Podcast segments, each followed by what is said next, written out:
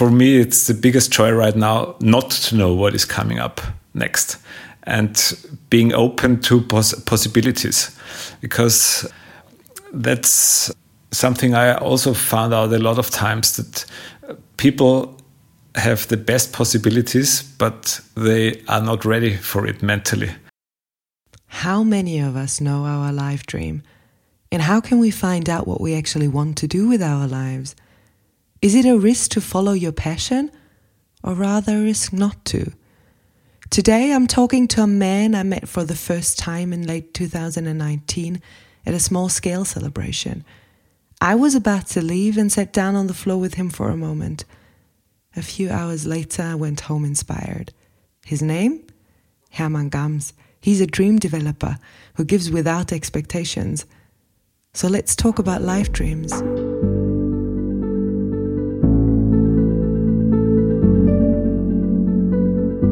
This podcast brings you stories from and about people who stepped into the unknown, stories about fear, uncertainty, the illusion of security, or I don't know. Let's see what it will be about.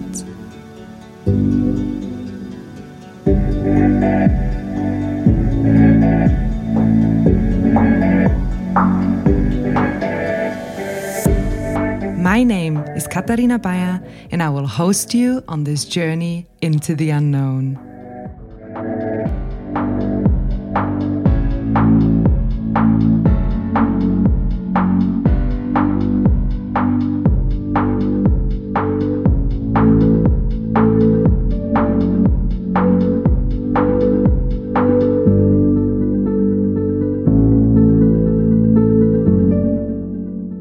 Is your definition of a life dream?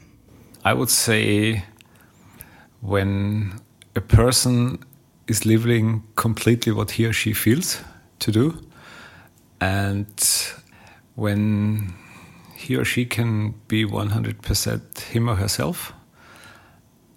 And what I would also say is that the life dream is changing during life and dreams change within a lifetime i would say. And as far as i experienced so far is that it happened uh, not so often that people are going for one dream really for all their life. I didn't meet so many persons so far in that aspect because dreams change over the life.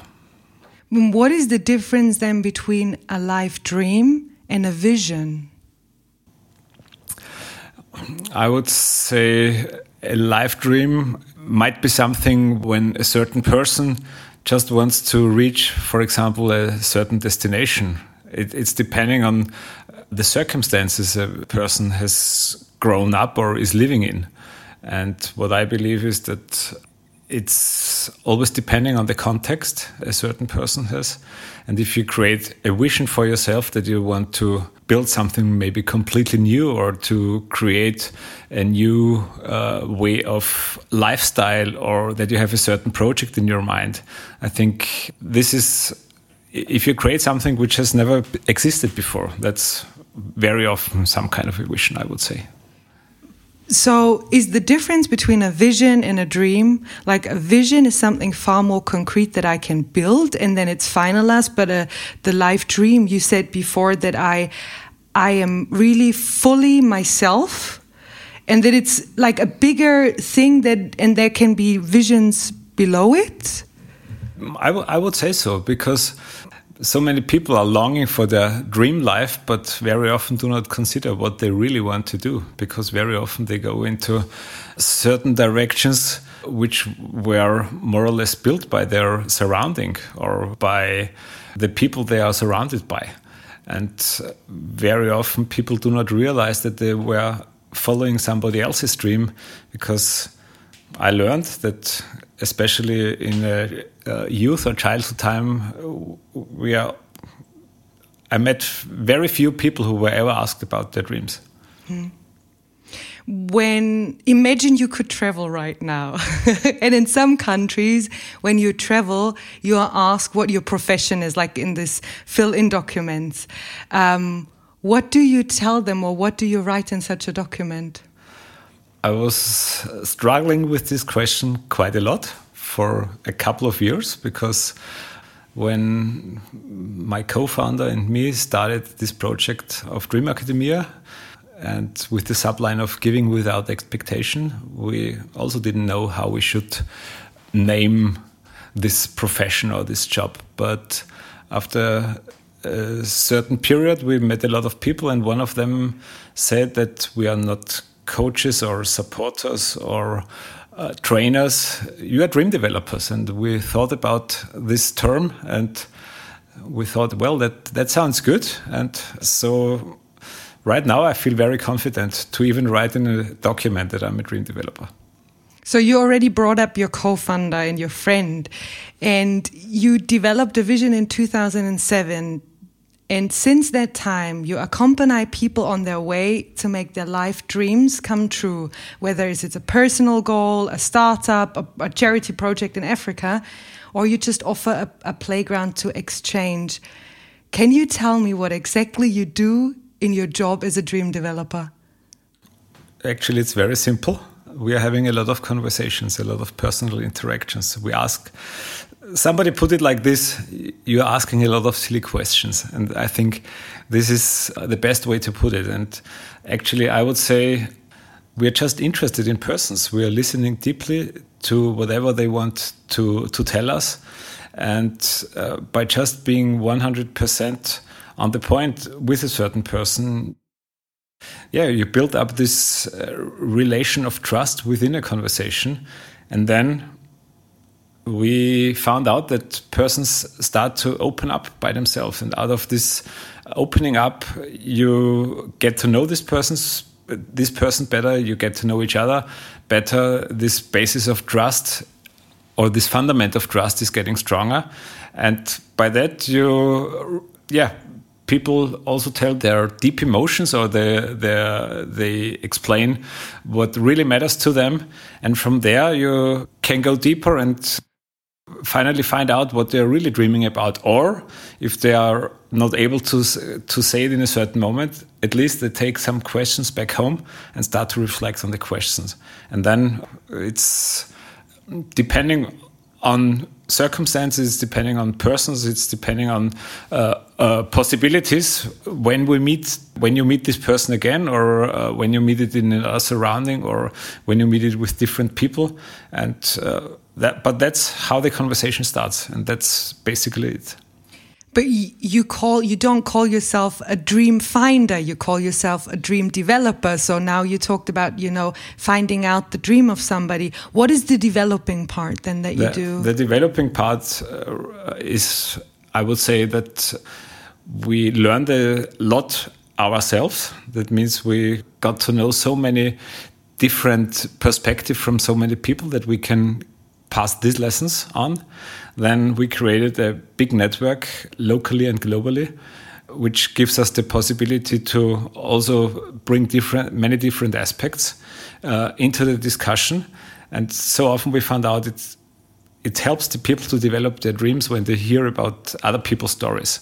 And as I or as we heard so many different life stories. That's i think the most enriching point for not not just for the people we talk to but also for us because we got so many different perspectives from people from all around the world uh, from all age groups different culture groups. I think that's the benefit that, yeah that, that's the spices you can put into into the into the dish if you would if you would compare the developing of a dream like a dish.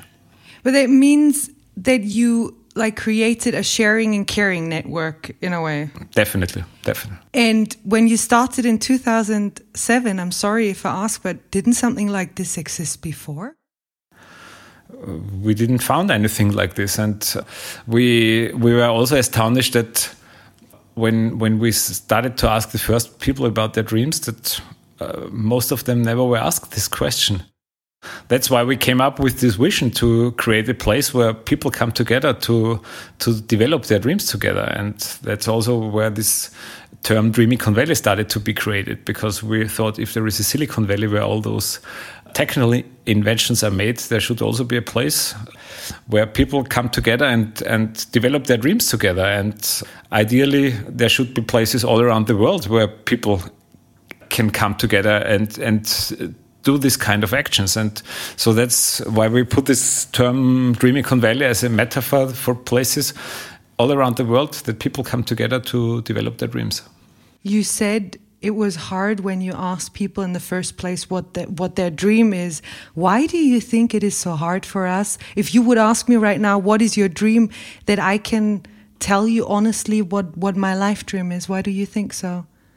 Well, because we are so much influenced by our surrounding. On the one hand, on the other hand, we try to impress people or to impress our parents or even we found out that many young people tend to live the dreams of their parents because their mindset is put into a certain direction subconsciously. And I think it's not, uh, or I found out it's not part of our society to to to talk about to talk about the dreams, and actually it should happen already in kindergarten. That people are should be asked what they really want to do and should be supported in in going uh, after what they really would would like to do because then they develop the skills they will need for their future. But isn't it interesting when I go back to my childhood uh, days? Because usually when you ask a child like, "What do you want to become?" Then children ask uh, or children say something that is like really something that they're thinking of now. Like they got a dog, then they want to be a pet doctor, or they see people suffering and they want to do so social work. Um, and when I think about how many people ask me like what do you want to do when you grow up? And when i told them because i always wanted to become a hairdresser um, they said like do you not want to think about it again? Like is this really a thing that you should do? You can have so many options and you want to become a hairdresser. Do you think that this is also something that we we we grow up in a society where for a certain person when you go to this school and then to go to university there is like a path already like um, given that you should go on? Well, definitely there is a certain path which is quite kind of normal for society. But I can give you an example, a situation where it was completely different. We were doing a book with a back then eight year old author who started to write at the age of six. And he started to write books because he had this intrinsic motivation. And just before his first book was published, we brought him together with a 10 year old actor. And the 10 year old actor was interviewing the 8 year old author. And the actor asked him if he will, when he's growing up, if he's going to do an education uh, as a writer. And he says, Why should I do an education? I'm already a writer. And I think that, that's, that's the point even kids they feel what they love to do or what what they are really up to if, if they find out or if they are uh, supported going into the direction they uh, they really feel inside. And i think very often we as especially as grown-ups we we do these mistakes of taking kids dreams not serious enough. That's maybe the main point but for this eight year old author, for example, so he has a feeling himself that this is the his dream.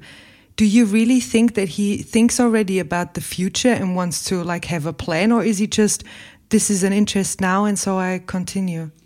Actually, the, the experience showed because that this occasion with this eight-year-old author or author already happened like nine years ago, and back then he was an author. He's he isn't an author any longer, but back then it was his dream, and his uh, he was fully motivated to write on an everyday basis. Every day after school, he sat down and, and, and wrote on his books. And by the age of eight, he had already completed 15 books on a computer. And his dream was to to have his first real books book in his hand.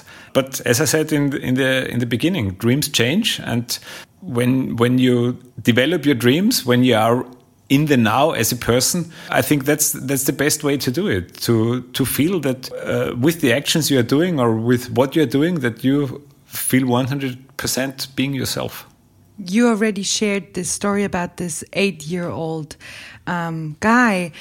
Can you share another one or two examples of people that you supported on their way um, of dreams so that we can get an understanding what a life dream can be, like an example that we have a more, a better understanding about a life dream? Well, uh, the most actual life dream is from a friend of ours in, in Ghana, who we met him in back in 27, 2017 on an entrepreneurs camp in Germany. And uh, his dream is to create an eco and learning village in, in rural Ghana.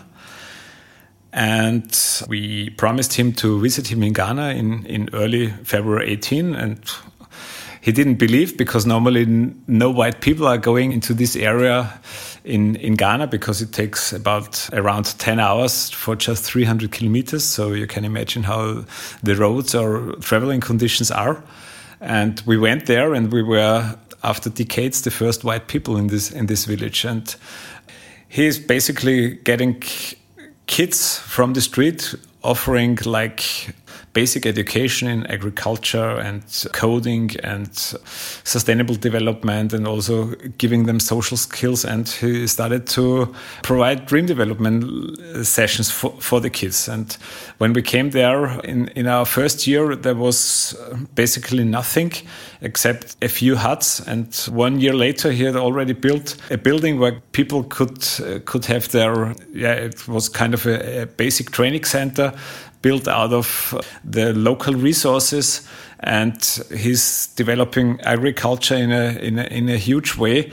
And just by talking about this pro uh, this project, more people in, in Europe got interested and also put financial resources into it. And meanwhile, we have been there two other times, and the last time we were around uh, 18 or 19 people from Europe traveling there. And so uh, just by spreading the word, more people get interested, more people get involved, and this dream is uh, developing continuously. This sounds for me like a really big dream. Are there also like small things, like somebody tells you, I always wanted to sing freely, or I would, you know, like these small things, or do you only um, accompany people who have these big impact dreams? Not at all. Just a just a week ago, or a month ago, I had a conversation with a young filmmaker who was uh, employed in a uh, in in a company where he didn't feel well. And about one and a half years ago, we we talked about that that he was thinking about getting self-employed, doing his his own projects and doing projects he he really wants to go for. And of course, he was struggling with the thought of taking the risk of going his own way. And his father who has, let's say, a, a, normal job for decades and he, he was employed for all his life, also showed up the, the, the risk which uh, which could occur if if he is leaving his job. And but finally, after having uh, several conversations, he left his job. And just to hear that you could encourage people to go their own way and just to feel how lively he felt. Yeah that's actually this is the dream for us to to feel those kind of emotions from people. And as there is no right and no wrong and you will never know what the future is going to bring but this young man feels on his very own path and he feels to be 100% himself.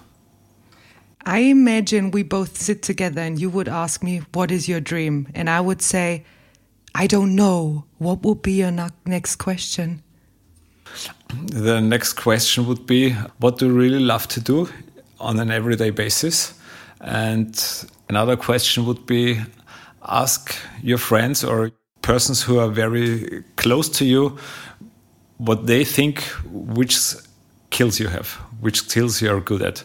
And by, by asking those two questions, you already will start to reflect for yourself, uh, thinking maybe into another direction. You know, I had moments in my life where I felt stuck or very, very sad. And then I thought, like, you know, if I could, I would.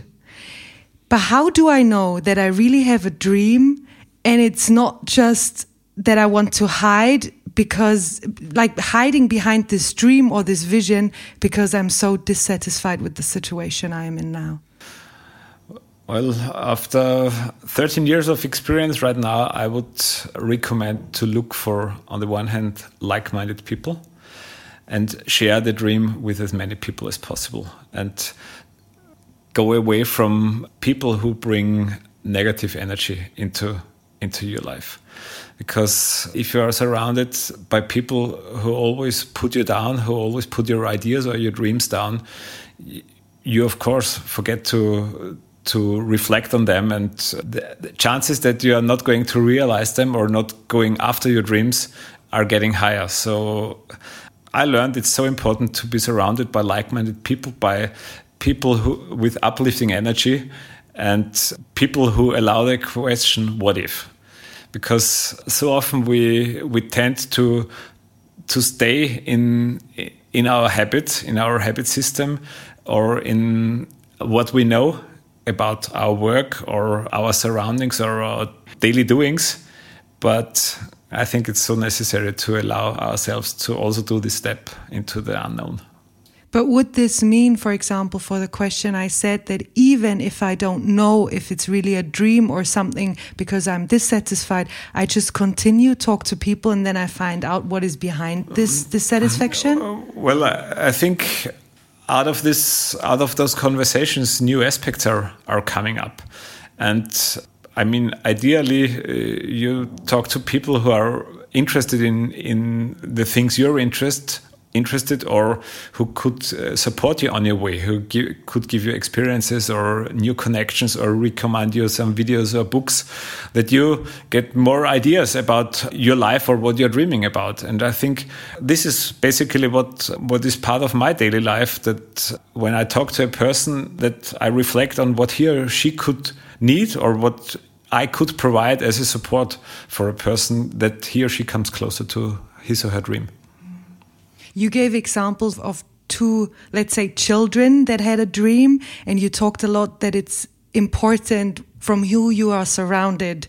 When you grew up, were you surrounded by people who trusted in you and gave you the the idea of you could be anybody you want to be? I reflected about this question very much in my life, and I was very lucky that I was raised by a mother who believed 100% into myself, I would say. And uh, I grew up without any father, but my mother always put 100% trust into whatever I was doing. And so that basically basically gave me the fundament for for my life, for having a a life with a positive point of view, meaning um, I always see the half full and never the half empty glass in life and that was basically the, the, the fundament that I never got questioned because I was always trusted that I do the kind of right things and I was always encouraged to do what I wanted to do. So when did you realize your life dream and, and who accompanied you at that moment? That took actually decades and when I'm in front of uh, young people right now, I tell them that for decades I was more or less swimming, swimming with the masses, not reflecting very much about my life. And I went more or less a very, very conventional path for decades starting to work in a corporate company in the casino industry after I graduated from school and did my military service and did that for more than 20 years. But I stepped out in 2006 and because I always felt that there was something different I was longing for on the one hand. On the other hand, I had the possibility to to take there was a golden handshake program offered and so I told myself that if I don't take this chance right now, I, I, I would get stuck in in this job, even if I liked it very much and I, I was never unsatisfied. But if I would say the real world opened after I left the corporate job and went on an unconventional path you you said um, the corporate job. You once told me that you worked 22 years as an employee, and all these 22 years you work with one um, employer. Something that, like I in my generation could never imagine. But how did your environment react after you left uh, let's say, permanent job that for a lot of people gives them security? Like, how, how did the people around you reacted? Well, I was uh, very clear about it, and uh, I was very convinced about this step. So, of course, a lot of people couldn't couldn't believe it or were asking themselves what what should be the outcome later on. And I even remember back that a lot of people thought that it was quite risky or kind of risky. But I was very lucky that I could build up a good fundament, a good economic fundament for my life. And I trusted that it will work out, leaving the, the corporate world with this fundament. And uh, reflecting back, I would say I, back then I wouldn't have had the courage without this fundament. But now, as I find out that materialistic things get more and more or less and less important, I would, and of course, also the, let's say, working conditions and possibilities have changed a lot due to the rise of the internet. So it's situations are completely different right now, and possibilities are also completely different. So you left a corporate job after 22 years. Other people, when they want to go go on their life dreams, they they even change countries or become somebody who totally else. What does security mean for you? I would say security is when you feel for yourself that whatever comes up into your life, you know how to do a next step this is security for me because there are always ups and downs in life and you can never be sure about whatever you do or have in your life. It can change from one moment to the next one. And i think when you have this kind of inner strength that whatever whatever situation you need to face in your life you will know that you are able to at least look for a solution or you know which people you could ask for help. Therefore it's necessary to uh, when you have a network of trust around you this, this helps a lot. But i would say this is security for me. So having a network of people you can trust and only knowing the next step. I would say so yeah you you already um, were very honest about that. Of course, the money that you got, the golden handshake, supported you on on being brave enough uh, to jump. Now you work in a business where you don't really give prices. As far as I understood, some people um, give you money on a monthly basis, some just after a project, some maybe never. Have you ever been afraid? That you cannot live off what you're doing now when you're not even set like a, a, a price for for your services? As we agreed on going this way of giving without expectation, of course, there it is surrounded by a lot of insecurity. And of course, especially in the beginning, you question this path a lot. And reflecting back, it needed a lot of courage to go this path without earning any money for more than for almost five years. But it felt so so strong to to walk on this path and this uh, kind of dream to to to change something in, in society by giving people the chance to reflect on other points of views that this model could work out and right now, after 13 years, I don't feel any insecurity because if it was necessary to change something, I would change it. And I'm I'm willed to work whatever it needs to do. If if it was necessary, I I'm open for everything. I'm an everyday learner, so I feel very comfortable about uh, about the future actually it touches me really what you say because when I normally speak to people about what they are dreaming of, they tell me a lot of times, you know, I would, but I have two children, I have to provide them, or my money is making me so much, uh, my job is making me so much money, I cannot. But you actually, you have children, and then you know that you, or you, you you set up a business where you maybe not earn in the first um, month or years. So my question is What can you advise people who are struggling because of having children or don't know how to provide to really go on following their life dreams?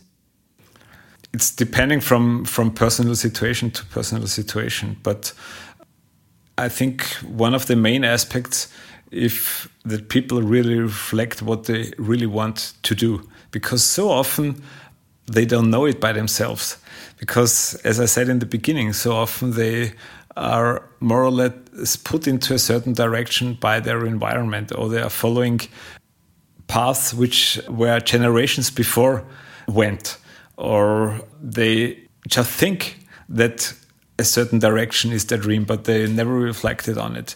And this is the one hand. And on the other hand, what I learned is when you're passionate about the thing, when you, when you give other people the feeling that you're 100% on your way, that you know what kind of way you are going, you want to go, then support is coming. And uh, I think it's of building also this personal foundation of trust for your own life that you can ask for help that uh, people if people feel that you're passionate about a certain thing they offer help. They offer they open their networks. They even give money. And i think nowadays it's just so few people who are really 100% authentic in in what they are doing but if people start to feel the authenticity then new situations start to occur and very, very often, this might change your life. I think it's even an illusion that we think that if we follow our dreams, that everything will be easy. We will follow our dreams, but it doesn't mean that, I don't know, everything is perfect and it turns out easy. Of course not. And I think that's what life is about. It's it's ups and ups and downs in lives. It's up, ups and downs in dreams, and it's the flow of life actually. And if, if you especially when you step into a into an unknown field, you will find out that you need to face new situations almost every day.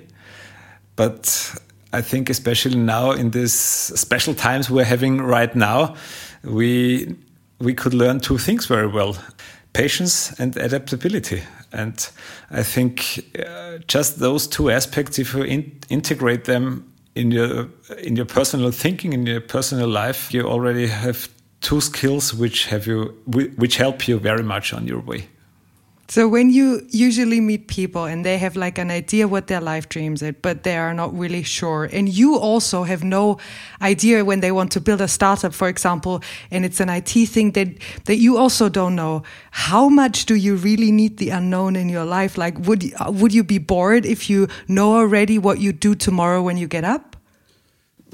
I, I would not be bored because uh, I love life on the one hand, and but uh, meanwhile, I would say situations come up by itself almost on an everyday basis. So, in comparison to most other people, I love to have a look on my in, into my emails or on my social media channels because very often nice surprises come up, nice conversations come up with people very often I haven't spoken to for a long time, and as I'm surrounded by a lot of wonderful people from, from all around the world, almost each uh, look into the internet can mean that a new situation is coming up. And that happens, I would say, really on an everyday basis. And this, um, when when you just said this, it reminded me of that. Usually, when we meet, you always say, "Oh, let's meet in flow time." Can you explain what you mean, like "let's meet in flow time"? Well, I learned that everything uh, has its more or less perfect moment to, to come up or to rise up. And uh, so many people struggle to make appointments for a certain time or they are very strict and are very limited in their time. But if you allow that it's let time pass by and be very open, yeah, with uh, with other people's schedules and letting letting time that things can come up in this flow, as as I put it, then most of the times it turns out that, that there is the perfect moment even if it's like for our interview we were talking about doing it i think in, in july maybe. Now we are at the end of august and it's the perfect timing. And uh, again patience and adaptability i think those are the key words. At least i believe very much in this why I like it so much is because I'm a very organized person and I like to have like a schedule where I know whom I meet there, what I do there.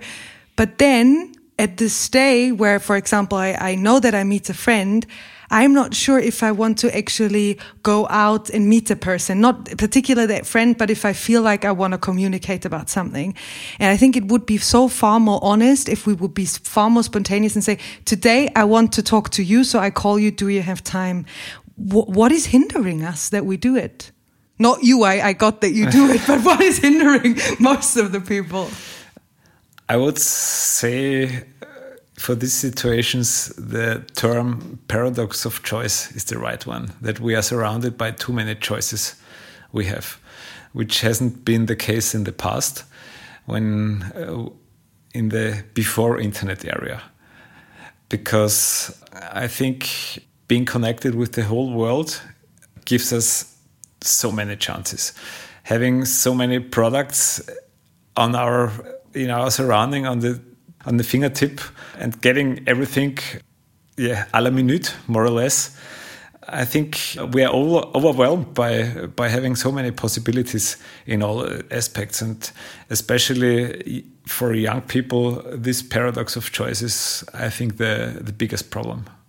When we come back to life dreams, would you be happy that, or is it a goal for you that your life dream is fulfilled?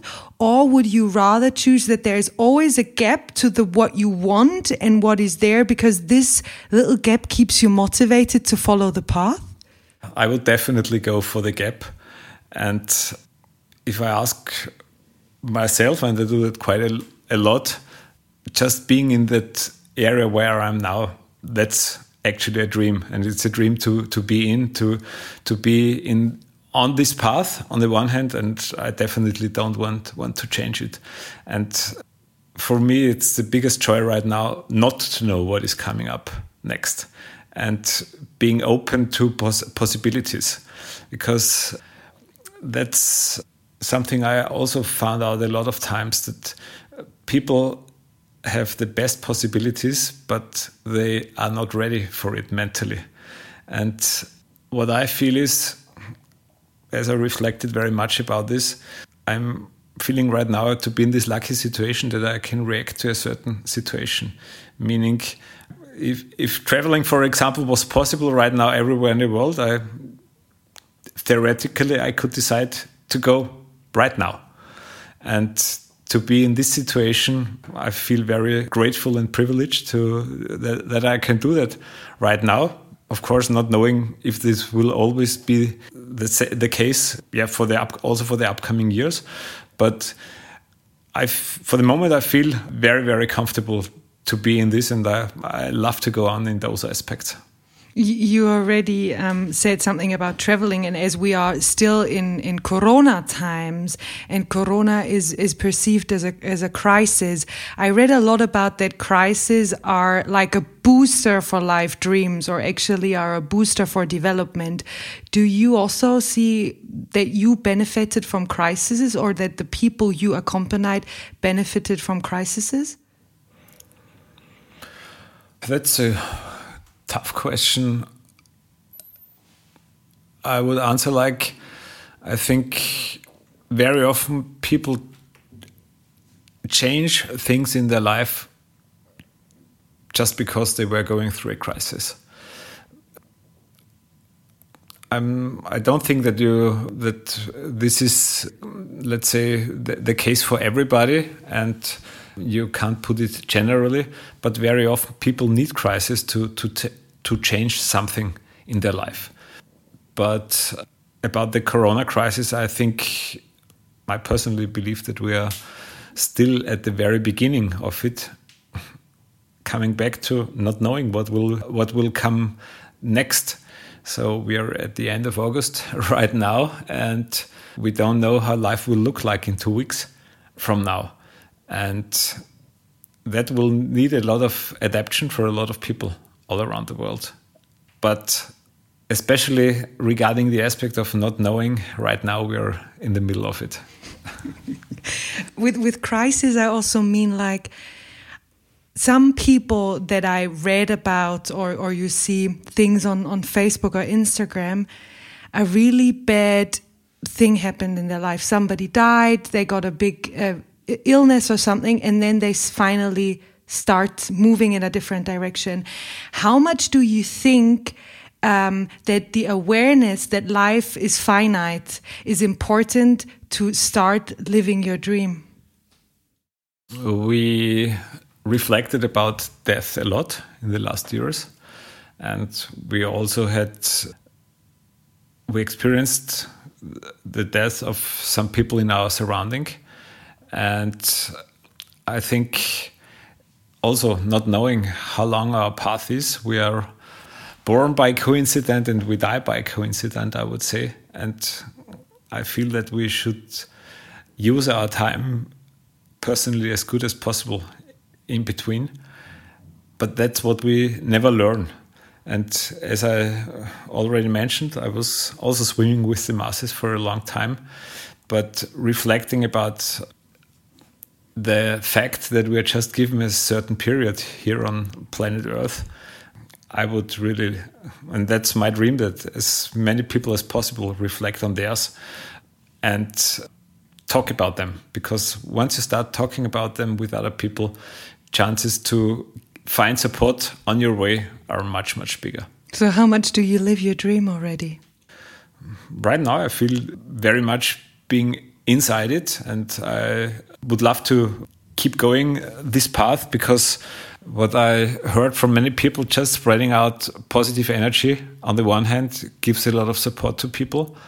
I love to listen to other people and uh, having an open ear is so for so many people a big big struggle so uh, i can say very confidently right now that just listening to people is a huge support for for many as a joke i often say if i would do a conventional business i would just put up a website call it the listener and uh, would give my time just listening on the internet. And I'm, and I'm 100% sure it would be a business but i would never do it Um, for me, what was very interesting in during Corona, a lot of people started talking how much we are connected because we see it's a thing that happens everywhere, and that globalization, like you could travel before, now it's not so much possible anymore, or, or getting products or something, and you you have a network that also shows us how much we are connected, but with our dreams. So one is with fear and one is with dreams. I think this is a really nice thing that we are actually connected, but we decide what we do with it. Definitely, and especially during this time where you couldn't meet meet personally, I've I felt very very well with the situation that we built up this uh, international network. So if if you know people personally, it doesn't matter if you can't meet them for a certain period of time because even due to uh, video conferences or video calls, you feel connected and if you know a person personally and uh, you're you have this heart to heart connection it doesn't matter at all if you can't see each other because then you really can exchange those also virtual hugs. And uh, of course would be uh, much better and much more fun to to be together in the same room or to meet in person. But as far as this situation is right now, uh, it didn't make a lot of change in the uh, in the interaction between people. But what I learned or what I experienced is that people were really longing after the lockdown to to meet again and to hug person. in person. Yeah, definitely. You know, in leadership books, there is this thing that they say a good leader is somebody that even if the person is not there, the, the company is working or the network is working. Would this be also a goal for you and your business partner that even if you cannot be present, there is a whole network that supports the others? in, in this way, we started to think our project from the very beginning.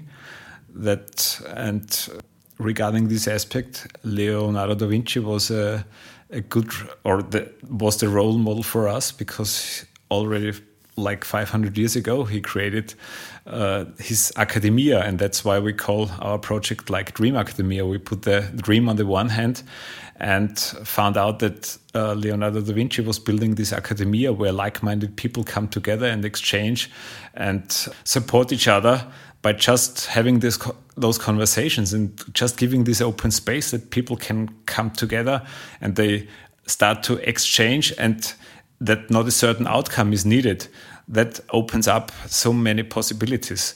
And as we started to build up this network from scratch more and more people got connected and now people interact even that we don't know it but we we brought them together and this this aspect was was taken into consideration from from the very beginning. And this is why it feels like a dream that this is coming true right now that that people start to support each other start to set uh, set up programs. We just were on a on a holiday in Croatia for example which was not organized by us, but people called it a Dreamer Week at the sea, and we were like uh, 35 people for for a whole week, where three communities melted together, more or less. And uh, yeah, that actually that again felt like a dream coming true and looking with great joy into the future. I want to finalize this interview with three questions I will do on every uh, end of the interview, so it's always the same ones. The first question is what is currently your biggest fear? For me personally, there is no fear at all. What I'm reflecting a lot is that I feel that due to the current situation, society is divided very much. And I'm reflecting very much about the fact how we how can we uh, create situations for our future where the whole population of the world is benefiting from. And I wouldn't call it fear, but this uh, is an aspect I reflect very much on. What are you currently doing that you still don't know how it will turn out? Well, I think that happens in, in everyday conversations because every day I get connected or I, I am connected with uh, people who are in the middle of their project or who just start their dreams or who give me or give us informations about what they what path they went on in, in the past. So actually even when i reflect on this project in ghana nobody knows the outcome but it's again it's the joy of not knowing but being involved in the project. Just think uh, just exchange with people who have this forward thinking mindset. And then it I would say this reduces fear a lot because you feel involved in a project which makes sense, which is kind of my life purpose, also to be, to create good in in the world. So there is a lot of unknown, but we will show. We will see what what is coming up next. It, seems like you enjoy it. I, I really do, definitely. So the last one is less a question and more something else. Um, years ago, I started to write in a book my my favorite quotes, the ones that touched me. I brought the book here, and I will just flip through the pages, and you will say stop on a certain page, and then I ask you to comment on the quote. You don't know which one it will okay. be, so let's start. Stop. Do you want to go left or right? Right. And do you want to go bottom, uh, middle, or top? Top. Life opens up opportunities to you, and you either take them or you stay afraid of taking them. It's from Jim Carrey. Okay, uh, that's a good one. and I would comment on this that a lot of people have a lot of opportunities just in front of them, but what I learned is very often they are mentally not prepared for this situation. And even if it would just need them to take one single step through a door, then their life could or would change completely.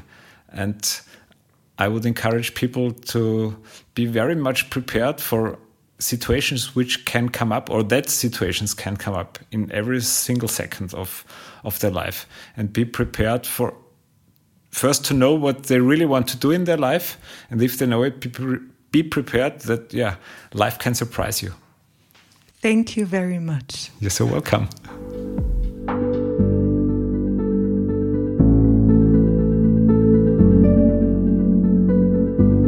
If you like this podcast, please follow me on Facebook at Podcast Into the Unknown or on Instagram into underscore the underscore unknown underscore podcast. You can listen to this podcast on www.intotheunknown.at, Apple Podcasts, Spotify, or wherever you get your podcasts from. And if you have an idea for an interview partner or just want to leave me some feedback, please don't hesitate to contact me on Instagram or send me an email on office at intotheunknown.at.